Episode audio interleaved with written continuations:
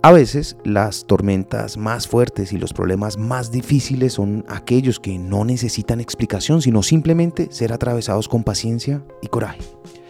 Los filósofos estoicos creían en aceptar los problemas como inevitables y en cambiar nuestra respuesta a ellos en lugar de tratar de evitarlos. Un pensamiento estoico común sobre los problemas es que no son en sí mismo buenos o malos, sino que son simplemente eventos naturales.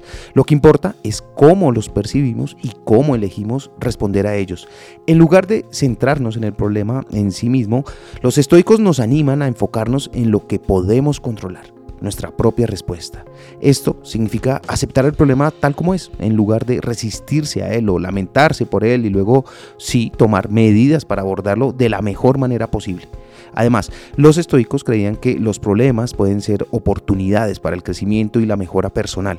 Al enfrentar y superar los desafíos podemos fortalecer nuestra resiliencia, mejorar nuestras habilidades y desarrollar una perspectiva más amplia de la vida.